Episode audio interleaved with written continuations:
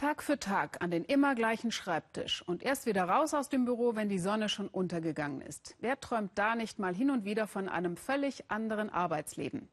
Es gibt, vor allem in der digitalen Welt, immer mehr Menschen, die sich diesen Traum erfüllen. Warum nicht das, was man in Berlin oder Brüssel am Bildschirm macht, einfach mit seinem Laptop, sagen wir mal, auf Bali tun? Unser Korrespondent Philipp Abresch hat dort die digitalen Nomaden besucht. Sonne wie Sand am Meer. Willkommen auf Bali, dem Ferienparadies für alle, die sich erholen wollen, entspannen, abschalten. Manche dagegen kommen zum Arbeiten und sie haben sich ihren Lebenstraum gleich mitgebracht. Nie wieder in einem echten Büro sitzen. Arbeiten von unterwegs. Sharon kommt aus Amsterdam. Vor drei Monaten hat sie das Winterwetter hinter sich gelassen und sich aufgemacht nach U-Boot auf Bali. Ich habe mir ein Ziel vorgenommen. Ich will ein Startup gründen. Und hier kann ich mich voll und ganz auf diese eine Sache konzentrieren. Ich bin hier jeden Tag. Ich arbeite mir den Arsch ab. Sie kommen aus der ganzen Welt, aus Amerika, Australien, Europa. Sie nennen sich digitale Nomaden. Sie reisen von Ort zu Ort, ihr Büro im Handgepäck, ein Computer und ein Telefon. Glücksritter, Visionäre, Ich-AGs im Muskelshirt.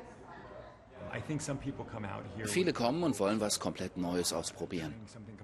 Wenn du in Berlin was auf die Beine stellen willst, dann kommst du schnell an deine finanziellen Grenzen. Aber hier in Bali, mit einem Viertel der Kosten, da musst du nicht direkt Erfolg haben und kannst trotzdem super leben. Bali ist weltweit zur ersten Adresse geworden für digitale Nomaden. Das Klima ist gut, nicht zu heiß, nicht zu kalt. Das Leben günstig. Vielleicht 1000 Euro im Monat. Wohnen, Essen, schnelles Internet und Moped inklusive. Vor allem nach U-Boot zieht es die Nomaden. Die digitalen Nomaden stellen uns vor ganz neue Herausforderungen. Sie sind keine Touristen, aber auch keine klassischen Unternehmer. Also mit welchem Visum zum Beispiel sollen sie hier arbeiten? Aber wir freuen uns, dass Sie da sind. Die Nomaden bleiben viel länger als normale Touristen. Sie kommen oft bei den Einheimischen unter. Also wir haben alle was davon. Schreibtisch mit Reisfeld. Wer würde hier nicht gerne arbeiten? Im Hubot, wo man Arbeitsplätze stundenweise mieten kann, hier trifft Nomade auf Nomade. Du brauchst einen Fotografen, einen Softwareentwickler, einen Texter.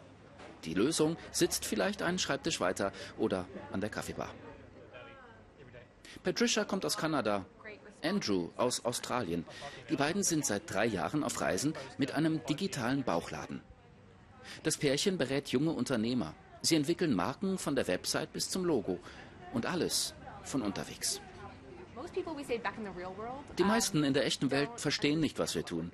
Die denken, wir sind auf ewig im Urlaub. Stimmt, meine Familie zu Hause fragt immer, wann gehst du wieder arbeiten? Aber dann sage ich, hey, ich arbeite doch.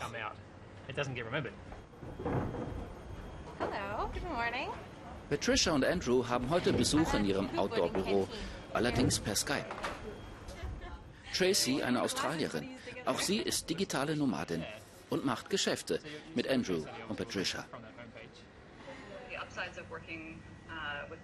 Wenn du so zusammenarbeitest, dann öffnet sich dir die ganze Welt. Ich habe Meetings den ganzen Tag über mit Leuten in Bali, Kanada, Australien.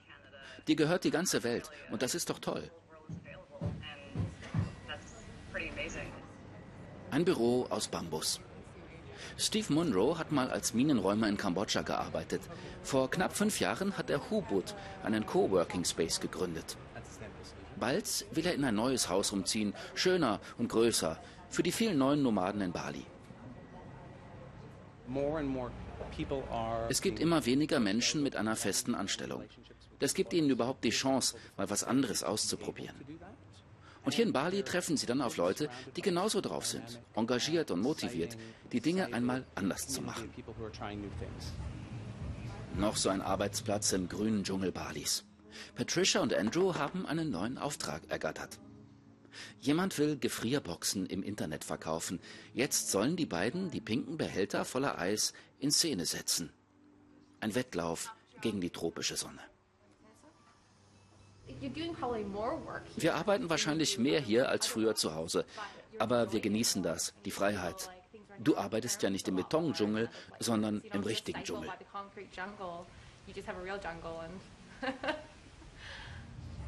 Wie lange ist das durchzuhalten, das Leben aus dem Koffer? Reisen planen, Flüge buchen, abfliegen, ankommen, Freunde finden und vor allem neue Kunden. Denn Sharon und all die anderen wollen ja am Ende auch Geld verdienen. Wie viele scheitern? Ich würde nicht von Scheitern sprechen. Jeder hier lernt etwas. In Bali hast du Zeit. Wenn du weißt, wo du hin willst, kannst du wirklich was aufbauen. Und sonst war es eben nur ein langer, schöner Urlaub.